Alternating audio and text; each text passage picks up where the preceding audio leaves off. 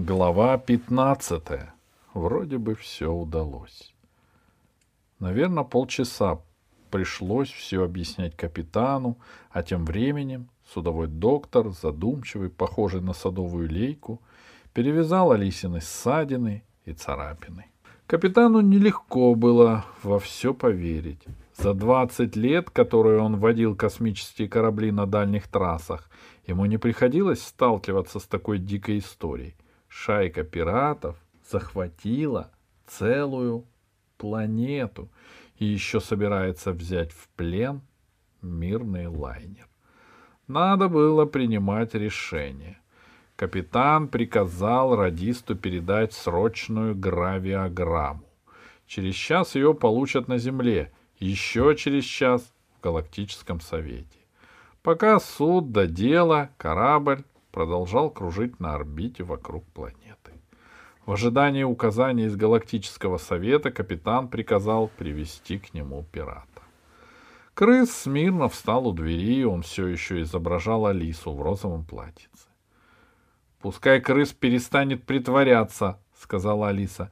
«Мне неприятно, что он похож на меня».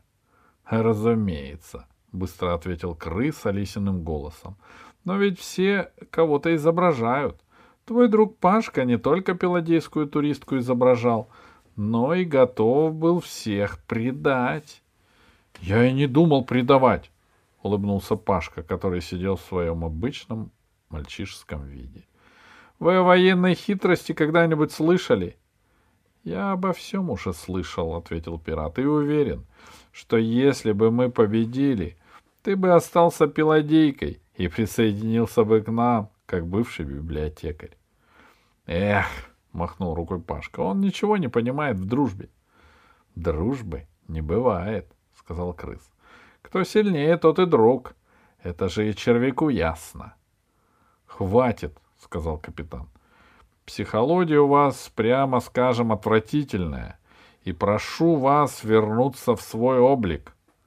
Пожалуйста, сказал крыс и превратился в профессора Р. Пожалуйста, сколько угодно. Опять не то, сказала Алиса. А кто знает, какой у меня обычный вид? спросил крыс. Я так далеко зашел на пути порока и преступлений, что уже все забыл. И это неудивительно. Наверное, я сам бы испугался, увидев себя в естественном виде. Но не все ли равно, на кого я похож? Главное, я сдался и готов отвечать на любой вопрос. Никого не пожалею. — Даже собственную маму? — спросила Алиса. — А уж ее тем более, — сказал крыс. — Нет более отвратительного существа на свете, чем моя мамаша. Это она дала мне в детстве порочное воспитание. Я мог бы стать космонавтом, инженером, садовником — но воспитание не оставило мне выбора. Я стал преступником. И поздно раскаиваться. Все увидели, как из единственного голубого глаза лжер выкатилась большая зеленая слеза. — Не обращайте внимания, — сказал он и закрылся лапкой. — Глаз у меня чужой, но слезы мои настоящие. — Куда вы намеревались лететь? — спросил капитан. — Домой, но, уверяю вас, мы бы по дороге обязательно передрались. Так у нас всегда бывает. Мне, можно сказать, повезло, что я к вам в плен попал. Все-таки живым останусь. И еще со временем перевоспитаюсь. Как вы думаете, капитан, для меня еще не все потеряно. Могу ли я искупить свою вину честным трудом? — Не верьте ему, капитан, — сказала Алиса но ведь каждый может перевоспитаться, если он захочет, — сказал добрый доктор, похожий на лейку. — Я знаю несколько таких случаев. — Капитан, — в дверь заглянул радист, — получен ответ из Галактического совета. — Покажи, — сказал капитан. Радист протянул ему гравиограмму. Капитан прочел ее и сказал. — Нам предписывают оставаться на орбите — до прилета патрульного крейсера. — Почему? — спросил доктор. — Чтобы передать им пленных? Пираты могут удрать с планеты на своем малом корабле, бросив добычу. Если они это сделают, мы должны узнать, куда они направляются. Но у нас на борту пассажиры, сказал доктор. Корпус нашего Аристотеля, сказал капитан, сделан из суперсплава. Нам пиратские пушки не страшны. А когда прилетит патрульный крейсер? спросил крыс. Это вас не касается, сказал капитан.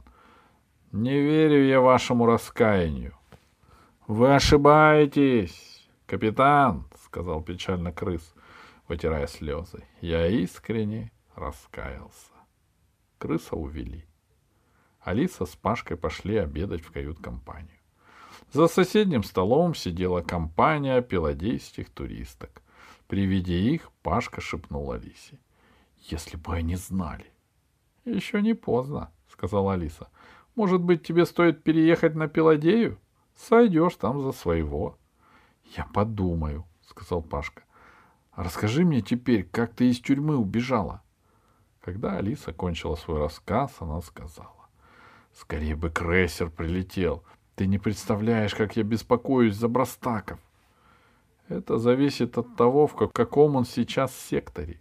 Капитан сказал мне, что ожидает его завтра. Страшно представить, как пираты злобствуют. Они, наверное, уже догадались, что крыс попался. Как ты без меня жил? Познакомился с красавицей.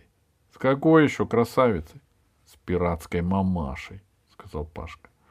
Пеладейские туристы вдруг затараторили, показывали пальцем на пол. Там бежал большой черный таракан.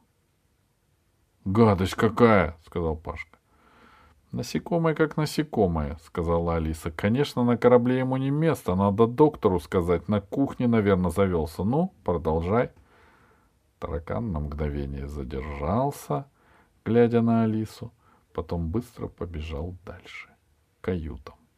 Пашка продолжал. «Пиратская мамаша решила меня подкупить. Ей надо было, чтобы я не выдал крыса. Она даже поделилась со мной награбленными драгоценностями. Какими еще драгоценностями? Алмазами, жемчугом. Компот допьешь, покажу. Целую шкатулку мне подарила. Только я подозреваю, что потом она все камни подменила на стекла. Иначе зачем она мне ее сразу не отдала, а только потом прислала? Смотри, не забудь отдать камни брастакам. На что мне чужие драгоценности? Алиса быстро допила компот. Пошли. Пашка выплюнул косточку и тоже встал. Но они не успели дойти до дверей кают-компании.